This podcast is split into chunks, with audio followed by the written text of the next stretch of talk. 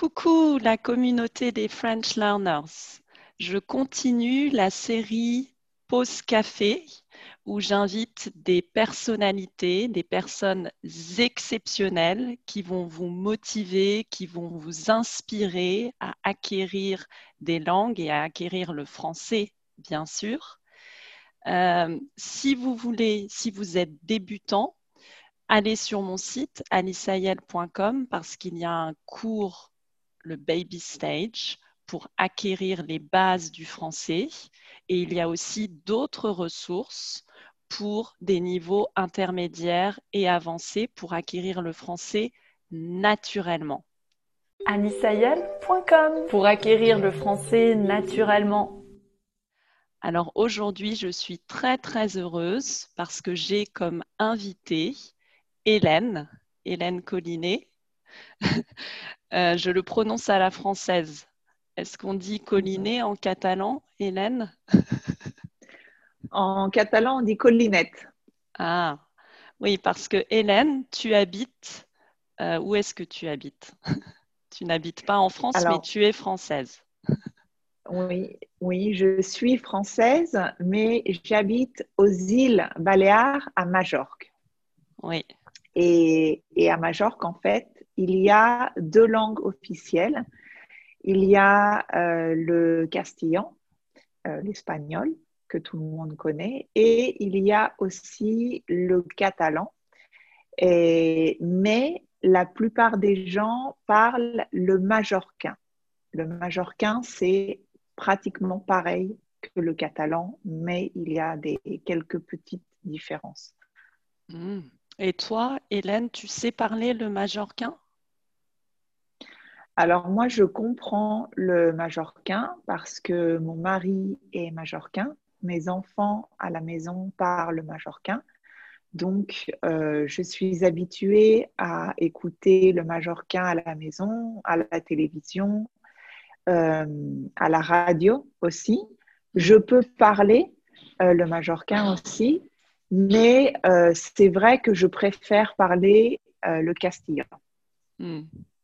Alors, on va revenir sur tout ça parce que c'est très intéressant euh, pour ceux qui nous écoutent et ceux qui nous regardent. Mais avant, j'aime bien commencer la pause café avec la boisson que tu es en train de, prendre pour notre, durant mm-hmm. notre entretien. Qu'est-ce que tu mm-hmm. bois, Hélène, aujourd'hui? Alors, je bois un café au lait et café con leche en, espagnol. C'est un peu la boisson typique euh, en Espagne, dans les bars qu'on boit le matin ou l'après-midi. Ouais. Et tu as une très belle tasse aussi. Tu peux nous montrer ta tasse parce que je la trouve superbe. Enfin, je la trouve très belle. Ah, c'est une tasse euh, fait main, non? Oui, oui, c'est une tasse japonaise euh, qui normalement est faite pour boire du thé, mais je l'utilise pour boire du café. Parce que euh, quand je bois du thé, en fait, euh, moi j'aime bien boire de grandes quantités de thé ou des infusions. Mm. Et, mais le café, ça c'est le, pour moi, c'est la taille parfaite pour boire du café au lait. Mm. Très bien. C'est vrai que oui, le Café con leche, c'est une institution. Euh, moi qui ai aussi vécu en Espagne, à Saragossa, c'est. Euh, mais moi, je n'aime pas trop ça. Je préfère le café euh, noir ou un ah, expresso, un café solo, comme ils disent en Espagne. donc, Hélène, comment est-ce que tu as acquis l'espagnol? Parce que tu dis que tu parles l'espagnol, le castellano, comme on dit en mm-hmm. Espagne. Comment tu l'as acquis? Mm-hmm. alors, euh, j'ai acquis euh, l'espagnol euh, grâce à mon mari, en mm. fait. parce que quand j'ai rencontré mon mari, je ne savais pas du tout parler espagnol et euh, on parlait en anglais au tout début. Mais lui, euh, il ne parlait pas très très bien anglais Et donc, euh, je lui ai dit, ne t'inquiète pas, je vais apprendre l'espagnol. Donc, quand je suis rentrée en France, et après avoir rencontré mon mari ici à Majorque, j'ai acheté un livre de grammaire, un livre de conjugaison et un livre avec des listes de vocabulaire pour pouvoir apprendre l'espagnol. Mais je n'ai jamais utilisé ces livres. je n'ai jamais ouvert ces livres parce que, euh, en fait, en parlant avec mon mari, mon mari me parlait très lentement. Euh, il me faisait des phrases très courtes. Euh, moi, je lisais aussi en espagnol. Je regardais des films en espagnol, au début avec les sous-titres. Au début, c'était très difficile. Je ne comprenais pratiquement rien. Je pensais que je n'allais jamais arriver à parler espagnol. Et petit à petit, au fil des mois, j'ai commencé à comprendre plus facilement. J'ai commencé à parler. Au début, je disais oui, non, hmm, hmm. peut-être, les trois mots que je disais tout le temps. Et petit à petit, j'ai commencé à faire des phrases. Euh, j'aime, je n'aime pas, à faire des phrases très courtes. Et ensuite, sans m'en rendre compte, j'ai commencé à pouvoir avoir des conversations euh, un petit peu plus élaborées avec mon mari. Et euh, ensuite, j'ai déménagé en Espagne. Et là, le fait d'être constamment euh, exposé à la télévision, dans la rue, dans les bars, avec d'autres personnes, euh, j'ai reçu beaucoup, beaucoup d'input qui a fait que maintenant, euh, je comprends euh, tout ce qui se dit en espagnol. Mais au début, je pensais que je n'allais jamais y arriver. Hmm. C'est vrai que c'est une expérience assez magique parce qu'en fait, au début, moi aussi, j'ai eu une expérience similaire avec l'espagnol, en fait, parce qu'au début, je suis arrivée à Saragossa euh, je ne comprenais rien non plus. Je pensais que je mm. n'allais jamais y arriver, exactement comme toi. Euh, mais à force d'entendre, on commence à reconnaître des mots, à les comprendre, mm-hmm. et puis on comprend des phrases, et puis euh, au bout d'un certain temps, c'est magique, mm-hmm. on comprend tout. Le cerveau, mm. en fait, comprend, à absorber, à assimiler le nouveau langage, et tout à coup, on comprend. C'est vrai que c'est assez magique comme expérience, mais comme euh, tu l'as dit, au début, c'était juste écouter, regarder des films, mm. juste de l'input. Oui, oui, oui. Et euh, avec le catalan, mm. euh, quand je suis arrivée en Espagne, je me suis inscrite à l'école officielle des langues pour mm. apprendre le catalan. Euh, parce que toute ma famille, toute la famille de mon mari parle le majorquin. Il ne parle jamais le castillan. Et mm. donc, je voulais apprendre pour pouvoir comprendre. Euh, j'ai été pendant deux ans à, l'école des langues et je ne comprenais rien. Je n'arrivais pas à parler, je ne comprenais pas la télévision. Je mm. réussissais tous les examens de l'école des langues. Je faisais tout, j'avais d'excellentes notes, mais euh, dans la vie réelle, en hmm. dehors de la classe, euh, j'étais perdue. Et c'est quand on a eu des enfants que j'ai commencé à comprendre le catalan, parce que mon mari parlait, comme il a fait avec moi au début, avec l'espagnol, avec des phrases très courtes, des mots très simples. Hmm. Euh, au bébé, en fait, il parlait euh, le baby stage, comme mm. toi tu fais avec euh, le français.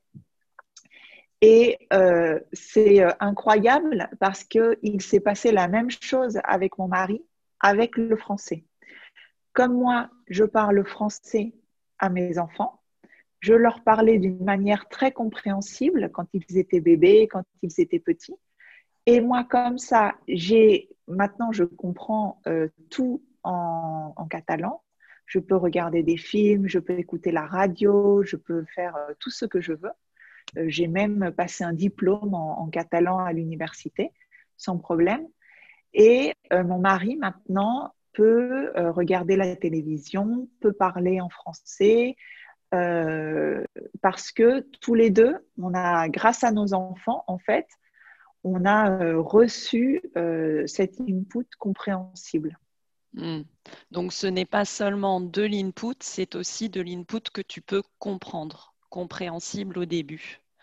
Hmm. Tout à fait. Tout Exactement. Ah, c'est vraiment très intéressant euh, ton expérience. Euh, et euh, pour ceux qui nous écoutent et ceux qui nous regardent, je t'ai invité parce que pour moi, tu es vraiment une personne exceptionnelle. On s'est rencontrés à Agen on s'est rencontrés à la conférence d'Agen parce que toutes les deux, nous sommes profs, nous sommes professeurs de mhm. langue. N'est-ce pas? Et mhm. tout de suite, on, on s'est bien entendu euh, parce qu'on est française, on a la même culture. Mhm. et, euh, et c'est comme ça qu'on s'est rencontrés. Mais pour moi, tu es une personne exceptionnelle parce que tu es une influenceuse sur Internet, sur Instagram. Ah si, je suis désolée. Euh. Mais tu as réussi à convaincre énormément de professeurs en Espagne, des professeurs de langue, de changer mhm. de méthode.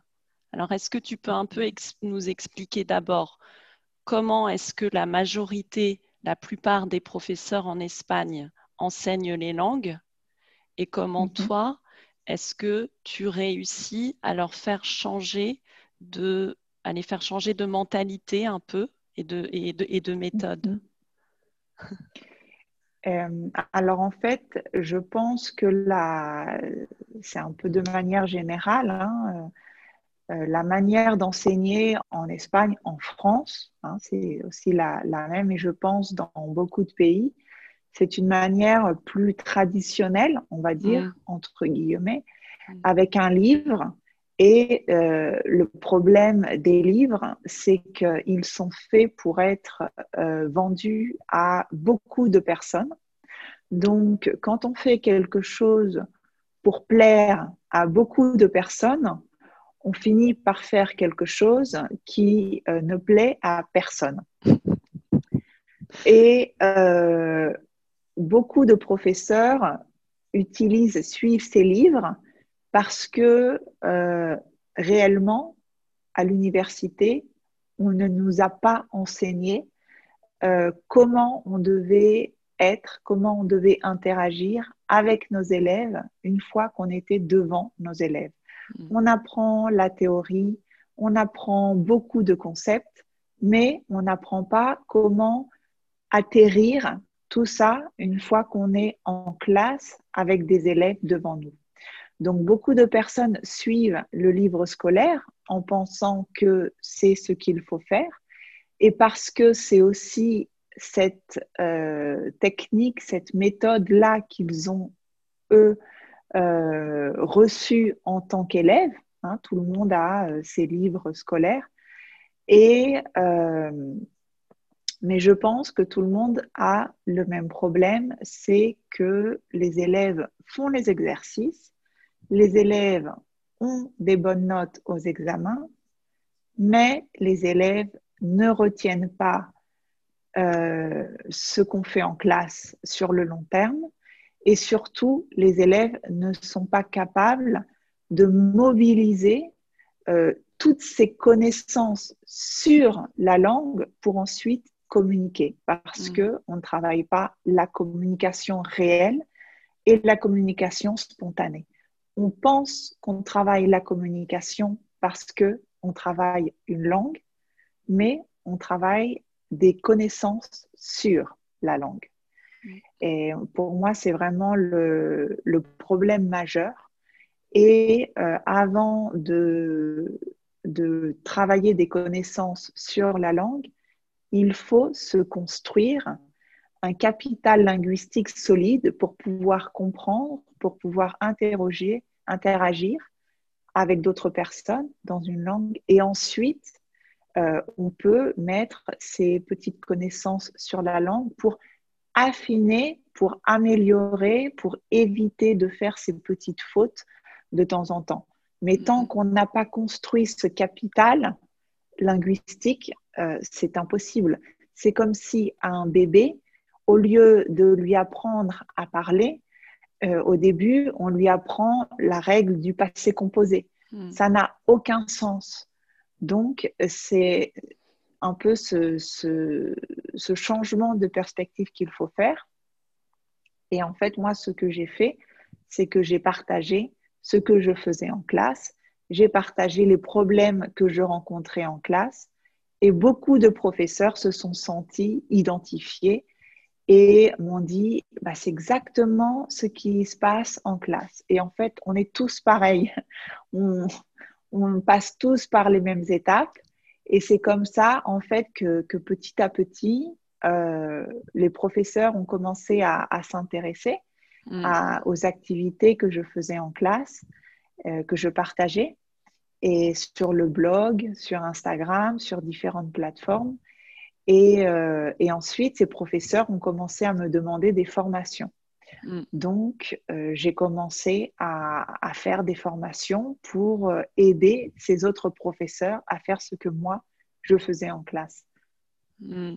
Donc, tu as un compte Instagram, c'est ce que je disais, mm-hmm. qui euh, attire beaucoup, beaucoup mm-hmm. de, professeurs et, d'espagnols, hein, puisque tu parles en mm-hmm. espagnol et tu écris en espagnol. sur ton compte Instagram. Euh, mhm. Je vais mettre le lien dans la description de la vidéo ainsi que le lien vers ton blog. Euh.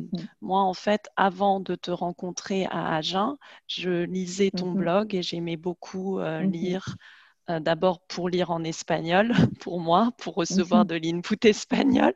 Et aussi, euh, mhm. j'aimais beaucoup lire euh, ce que tu écrivais sur ton blog parce que je me reconnaissais un peu. Tu écrivais aussi mhm. tes expériences en tant que professeur et c'était très enrichissant pour moi. et donc maintenant, tu donnes, tu, tu donnes des, des classes, n'est-ce pas? Tu, tu, donnes des formations, pardon, en français, des formations euh, à des mhm. professeurs. Oui. Et où tu leur expliques la méthode. Mhm. Euh, des professeurs de langue, donc mm. euh, ça n'a pas d'importance quelle langue on enseigne, mm. pour toutes les étapes, que ce soit primaire, secondaire, adulte, parce qu'en fait, il s'agit d'appliquer les principes d'acquisition de langue. C'est ce qu'il se passe dans notre cerveau quand on acquiert langue. Et c'est pour ça qu'on peut reproduire ces principes d'acquisition dans toutes les langues, parce que ce sont les mêmes pour toutes les langues et pour toutes les étapes euh, dans lesquelles on peut se, trouver, parce que bah, c'est voilà, universel. Ces principes s'appliquent pour toutes les langues, tous les âges, toutes les étapes. Donc, ce n'est pas, euh, il n'y a pas de mystère. C'est simplement euh, c'est un système euh, scientifique. Hein, ce sont des euh, basés sur des évidences scientifiques, sur des investigations, des recherches scientifiques. Et ensuite, c'est comment on atterrit tout ça une fois que moi je suis devant les élèves. Hmm.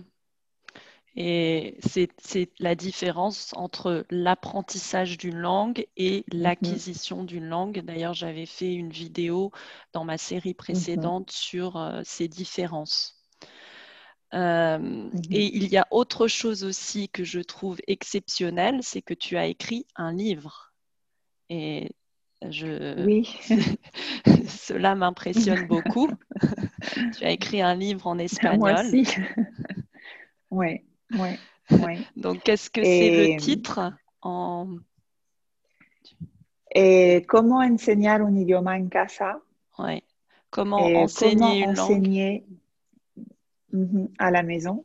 Mm. Et en fait, euh, c'est un livre qui répond à la question que l'on me pose le plus. Chaque fois que je rencontre quelqu'un et que je dis que je suis prof de langue, euh, cette personne me raconte sa vie, euh, ah, moi j'aimerais bien améliorer mon anglais. Oh, mon fils, il a des mauvaises notes. Comment je peux faire pour qui Et donc, euh, je me répétais, me répétais, me répétais beaucoup. Et donc, j'ai décidé d'écrire ce livre pour partager non seulement mon expérience en tant que prof de langue, mais aussi mon expérience en tant que maman, parce que j'ai deux enfants. Et euh, à la maison, en fait, on parle trois langues différentes. On parle le majorquin, le castillan et le français. Hmm. Donc, dans ton livre, ton livre explique comment faire à la maison mhm. pour euh, transmettre mhm. une langue. Comment, euh, comment appliquer ces principes d'acquisition de langue dans le contexte d'une famille à la hmm. maison? Hmm. C'est vrai que de plus en plus euh, de familles ont des, des dans, dans, un couple, il y a des parents euh, de, avec des langues différentes.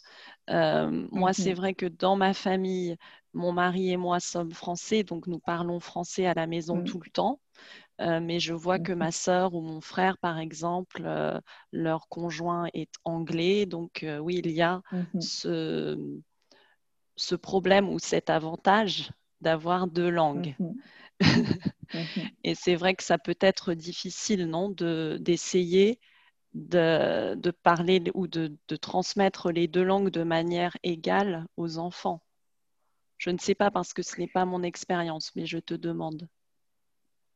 Euh, alors, euh, c'est très différent. Alors, par mm. exemple, dans le livre, moi, j'explique différentes situations.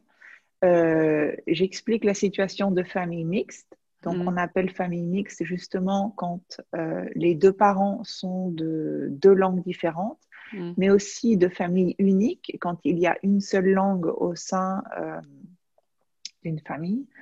ça n'a pas d'importance. On peut appliquer ces principes mm. aussi bien en tant que famille unique ou famille mixte. Mais en fait, il faut savoir qu'une personne va développer un répertoire linguistique avec une langue 1, une langue 2, une langue 3, une langue 4, toutes les langues que l'on veut, mais que ce répertoire linguistique va évoluer et va changer au cours de notre vie. Donc, euh, la langue 1, au bout d'un moment, peut passer à être une langue 2, c'est-à-dire mm. une langue euh, qui va être moins utilisée et la langue 2 va passer en langue 1 parce qu'à ce moment-là, elle va être la plus utilisée. Donc, par exemple, moi, je dirais que mes enfants, quand ils étaient très petits, quand ils étaient bébés, leur langue 1, c'était le français, hmm. parce qu'ils étaient beaucoup avec moi. J'étais la personne qui communiquait le plus avec eux. Mais ensuite, quand ils ont commencé à aller à l'école, euh, le, catalan ou l'espagnol sont venus euh, au-dessus du hmm. français et maintenant, moi, je dirais que le français, c'est leur langue 3. Mais je suis toujours, et les, mes enfants euh, sont beaucoup avec moi, je leur parle tout le temps en français. Donc, ce n'est pas une compétition euh, en il faut être la langue 1 pour qu'ils hmm. parlent très bien français. Non. Euh, ils développent des compétences plurilingues, et c'est-à-dire qu'ils développent différentes langues à différents niveaux. Et il peut y avoir, en fait, euh, pendant les vacances d'été, par exemple, j'emmène toujours mes enfants euh, en France, chez mes parents, et à ce moment-là, pendant euh, ces semaines où on est en France, le français redevient la langue 1 parce que mm. quand on est en France, ils ne reçoivent que la télé en français, que les personnes parlent que français. Donc, c'est un répertoire qui n'est pas figé et c'est un répertoire qui va changer en fonction des situations, en fonction des contextes. Donc il ne faut pas non plus euh, euh, être obsédé hmm. avec euh, non, il faut absolument tout, tout, tout. Non. En fonction des situations, en fonction des contextes, ce répertoire linguistique évolue et très flexible. Donc à partir du moment où on décide moi, je veux parler en français avec mes enfants. Moi, je parle toujours en français avec mes enfants. Voilà. Moi, je pense que c'est la clé. mm. et, et, je ne je n'essaie pas de faire la compétition avec d'autres langues. Oui, mais parfois, par exemple, c'est vrai que c'est difficile si ton mari te parle en castillan ou en majorquin, mm. toi, tu réponds devant tes enfants en français ou c'est ça, je pense, qui est difficile quand il y a euh, deux langues euh, On mélange beaucoup. On mélange beaucoup les langues. Des fois, moi, mon mari me parle en français, me dit des choses en français mm. ou me répond en français, alors que moi, je lui ai parlé en, en castellano. Mm. Euh, en fait, c'est, euh, ce sont des situations plurilingues où euh, c'est ce qui vient en premier. Donc moi, mes enfants, quand je m'adresse à mes enfants, c'est que du français, que du français, que du français. Quand on est en famille, c'est vrai qu'on mélange beaucoup toutes les langues. Il y a les trois langues qui sont présentes et ce n'est pas des choses figées. Moi, des fois, je peux dire quelque chose en espagnol. Des fois, je vais dire seulement des choses en français euh, et mon mari va seulement dire des choses en majorquin. On va euh, comme ça interchanger, mais comme tout le monde comprend, hmm. euh, il n'y a pas de, il n'y a pas de souci. Le plus important, c'est la communication. Oui, exactement, puisque une langue est un outil en fait pour hmm. communiquer. Mais tes, enfants, mm-hmm. quand tu leur parles en français, tes enfants te répondent mm. automatiquement en français? Parce que ça, c'est aussi, ça peut être aussi mm. un autre euh, problème, enfin pas problème, mais mm-hmm. parfois les enfants, comme ils vivent dans un pays, je sais que mes mm-hmm. neveux et nièces, comme ils vivent en Angleterre, ils répondent, ils comprennent le français, mais ils ont tendance à répondre en anglais. Alors, mon, aîné répond toujours en français. Hmm. Et le, deuxième, euh, pas tout le temps, parce que en fait, euh, il me dit que il est paresseux, il a la flemme, et c'est plus facile de dire les choses. Donc moi, euh, je fais souvent, je n'ai pas compris, qu'est-ce que tu dis, pour qu'il essaie de me de me répéter en français ce n'est pas pour le forcer, mais c'est pour savoir s'il est capable euh, de le dire en français, parce que des fois, il veut me, c'est vrai, il veut me raconter une histoire, euh, quelque chose qui lui est arrivé, et je vois qu'il manque de vocabulaire, et donc il y a des fois des mots aussi qui apparaissent dans une autre langue. Mais c'est un, processus qui est tout à fait normal, c'est quelque chose euh, qui fait partie du processus d'acquisition de langue et justement, s'il il va utiliser un mot dans une autre langue, mais dans une phrase grammaticalement correcte, ça veut dire qu'effectivement, il a compris comment construire une phrase. Son cerveau a euh, bien absorbé les structures, comment communiquer, comment faire une phrase. C'est juste qu'il lui manque du vocabulaire. Donc, je sais que je vais euh, renforcer un petit peu toute cette mmh. partie de vocabulaire avec lui.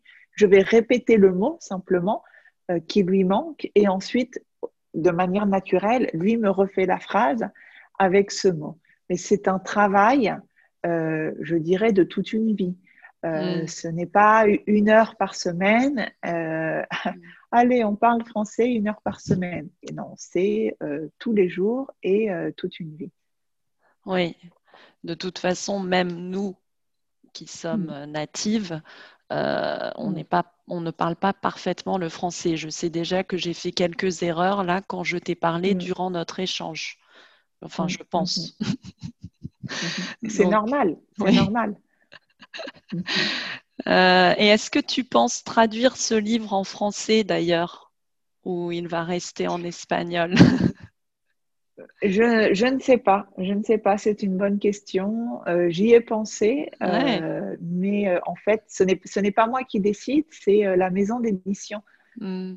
parce que c'est un livre qui est publié avec une maison d'édition, donc je n'ai pas, je ne suis pas maître à 100% de toutes les décisions. Oui, mais ça serait une bonne idée, je pense. Mm. C'est un livre en tous les cas qui est très pratique et très utile parce que mm. dans ce livre, il y a des conseils vraiment pratiques. Ce n'est pas mm-hmm. juste la théorie. Hein. Mm-hmm. Tout à fait. Ouais, ouais, ouais. Mhm. Très bien, Hélène. Je suis vraiment très heureuse. Euh, je pense que ceux qui nous écoutent et qui nous regardent vont, aussi être très intéressés.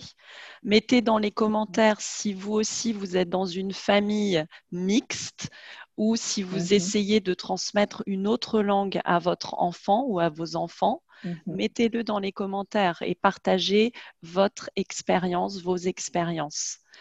Euh, et pour terminer, euh, Hélène, est-ce que tu as un livre? Est-ce qu'il y a un livre? J'aime poser cette question euh, à la fin de, des entretiens. Est-ce qu'il y a un livre qui t'a marqué euh, Parce que, comme tu le sais, la lecture est très importante mhm. pour acquérir une langue. La lecture est un mhm. moyen efficace pour enrichir notre vocabulaire. Donc, est-ce qu'il y a un livre en particulier qui t'a marqué et que tu... Et, alors, euh, il y a quelques années, j'ai lu un livre de Miguel Ruiz euh, qui s'appelle Les quatre accords Toltec hmm. euh, et que j'ai beaucoup aimé parce que ça parle de quatre choses en fait qu'on devrait toujours avoir à l'esprit et pour, euh, pour avoir une vie un peu plus sereine et ne pas euh, prendre les choses personnellement. Chaque fois que quelqu'un hmm. nous dit quelque chose ou que quelque chose nous arrive, de ne pas nous le prendre euh, comme une victime. Encore une fois, ça m'arrive à moi, j'ai pas de chance, etc. Et donc, c'est un, c'est un livre que, que j'ai beaucoup aimé et que je conseille beaucoup. Ah, donc c'est un livre, ce n'est pas un, comme on dit en anglais, un livre de fiction, ce n'est pas un roman ou... Non, non, c'est un livre, je dirais peut-être de développement personnel, peut-être euh, hmm. philosophique, philosophique, développement personnel, je hmm. pense un peu de, dans, ce style-là. Ah, je ne connais pas cet auteur. Il est espagnol, Miguel. Euh, comment il, est mexicain. Hmm?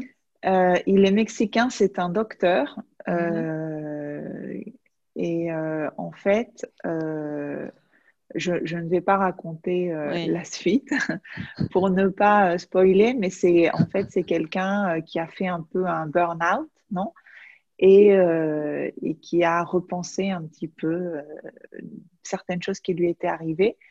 Et il venait d'une famille de, de chamans et euh, quand il a fait son burn-out, il a reconnecté avec euh, cette partie de sa famille. Et euh, de là viennent les enseignements qu'il livre dans les quatre accords Toltec. Ah, d'accord, ça paraît vraiment mm. fascinant et très enrichissant mm. aussi, ouais.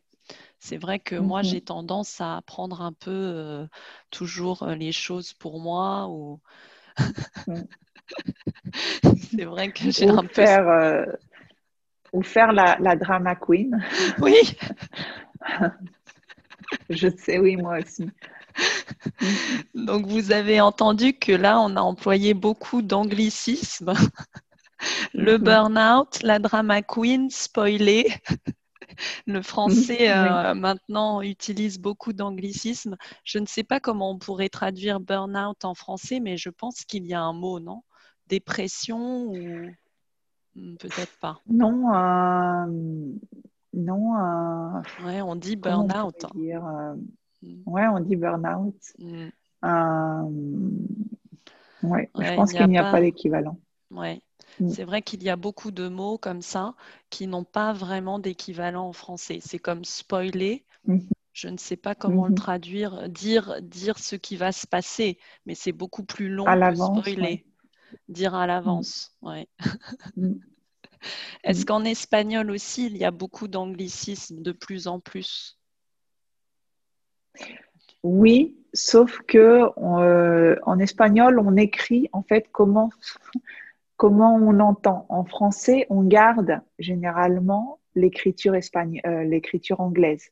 Mm. Alors que en, espagnol, euh, ils vont entendre le mot et ils vont l'écrire à la manière mm. espagnole comment, euh, comment ils entendent en fait euh, le, le, mot. Donc des fois, Des fois, on ne comprend pas. Ou des fois, ils vont le. Voilà, des fois, on ne comprend pas. Moi, j'ai eu cette expérience. Par exemple, ils disent les noms des acteurs euh, ah en espagnol et je ne comprends pas. Par exemple, mm. Michael J. Fox, J. Fox, l'acteur de mm-hmm. Retour euh, dans le mm. futur. Ils disent euh, Michael Rota, Rota Fox. C'est, ouais, ouais, Et moi, je ne comprenais pas. Et après, j'ai réalisé, ah, d'accord. moi, ça m'est arrivé avec Keanu Reeves. Il disait Keanu. Keanu ah, Reves. Il me disait Keanu Reves. Il me disait, c'est un acteur très connu dans Matrix. Et donc, je cherchais Keanu. Après, après, on me montre une photo et je dis, ah, mais oui. Et il y a aussi des, marques françaises, parce qu'il y a beaucoup de magasins mm. français en Espagne. Par exemple, Leroy mm Merlin, Leroy Merlin. Donc au début, je ne comprenais pas non plus. Hein. Leroy Merlin, je vais à Leroy Merlin. Mm. non, c'est le roi Merlin. ouais, Mais bon, on ne se moque pas. Hein. On ne se moque pas des Espagnols, je le dis tout de suite. c'est juste que c'est amusant. Mhm. La... diversité linguistique. Exactement. Et je trouve aussi que c'est, en fait, c'est bien de vouloir garder d'essayer de garder mhm. la langue espagnole, ce qu'on ne fait pas de mhm. moins en moins en français quand je vais en France, j'ai l'impression qu'il y a de plus en plus d'anglicisme dans les publicités. Mhm. Et parfois, je pense, pourquoi ne pas traduire en français? Pourquoi ne pas avoir traduit en français simplement? Euh, Tout à fait. Donc, euh, bravo les Espagnols pour essayer de garder le castillan ou l'espagnol. Ouais. Mm. Mais je ne sais pas si dans d'autres pays en Amérique latine, euh, ils font la même chose qu'en Espagne. Je ne sais pas. Je ne sais pas, non. non. Très bien, Hélène. Je suis vraiment euh, très contente. Ça m'a fait très plaisir de te parler. Mm. Euh, est-ce qu'il y a, est-ce que tu as un mot de la fin pour tous ceux qui nous regardent et qui nous écoutent et qui sont motivés à acquérir le français? Mhm. Et ne désespérez pas. Euh, le apprendre ou acquérir une langue, c'est un processus, c'est un marathon. Euh, ce n'est pas une course euh, de vitesse, donc c'est petit à petit et avec en recevant de l'input tous les jours ou toutes les semaines, c'est comme ça qu'on développe ses compétences dans une langue. Euh, les méthodes qui marchent en trois semaines ou trois mm. mois, ce sont des méthodes qui ne fonctionnent pas, mm. surtout sur le long terme. Donc, ne désespérez pas. Euh, petit à petit, l'oiseau fait son nid, comme on dit. Ah, J'aime beaucoup cette expression pour terminer notre entretien. Mm. L'oiseau fait son nid, une expression euh, très mm. française, oui, petit à petit. Mm-hmm. Et euh, je suis tout à fait d'accord avec toi que euh, les méthodes en trois semaines ou en trois mois, en général, enfin, c'est faux, je pense. Je suis convaincue que ce n'est pas possible. Il faut de la patience, en effet, et ne pas désespérer. Exactement. Alors, Hélène, je vais euh, mettre dans la description donc le lien vers ton blog, vers ton compte. Instagram. Si vous êtes professeur de langue et que vous voulez impacter, hein, puisque c'est le titre de tes formations, comment impactar, impacter euh, vos classes de langue, euh, vous pouvez allez voir le compte Instagram d'Hélène si vous parlez espagnol. Et, euh, et lisez aussi son blog parce qu'il est vraiment très, très intéressant. Et si vous avez si vous avez une famille et que vous voulez transmettre une langue, alors allez regarder aussi euh, le livre d'Hélène en espagnol, Como enseñar un, idioma en casa. Hmm? Euh, il est on peut l'acheter sur euh, Amazon où il est disponible Oui, je pense. Je pense qu'il va être disponible sur Amazon. Je pourrais mettre le lien aussi dans la description. Mm, mm. Ouais. Mhm. Très bien. Alors, euh, j'espère qu'on va se revoir en vrai, Hélène. Mhm. Oui. Parce qu'en ce moment, on se voit sur Internet, mais bon, ce n'est pas la même chose. Hein. Normalement, à Agen, on va toujours à notre à notre cantine, comme on dit en français. à mhm. Agen, le restaurant Quartz Coffee, Coffee je crois. Mhm. Euh, on n'est pas sponsorisé là pour faire de la publicité pour ce restaurant, mais comme je sais qu'en ce moment, les restaurants et les restaurateurs ont besoin d'un petit coup de pouce, comme on dit, un petit coup de pouce. Euh, je, c'est pour cela que, que, je mentionne ce restaurant qui est vraiment très bon, hein, Hélène. Mhm. Oui, on réserve toute la semaine. Il y a surtout un dessert qu'on adore. Mhm. Oui. Le pavlova. Euh, ouais, ouais. Mhm. ouais. Euh, donc euh, voilà. ben, merci beaucoup, Hélène. Merci, merci à toi. Euh, merci d'avoir accepté mon invitation. Et euh, eh bien, j'espère que vous avez apprécié cette conversation. Mettez-le dans les commentaires et à la prochaine fois. À bientôt. Au revoir. Au revoir.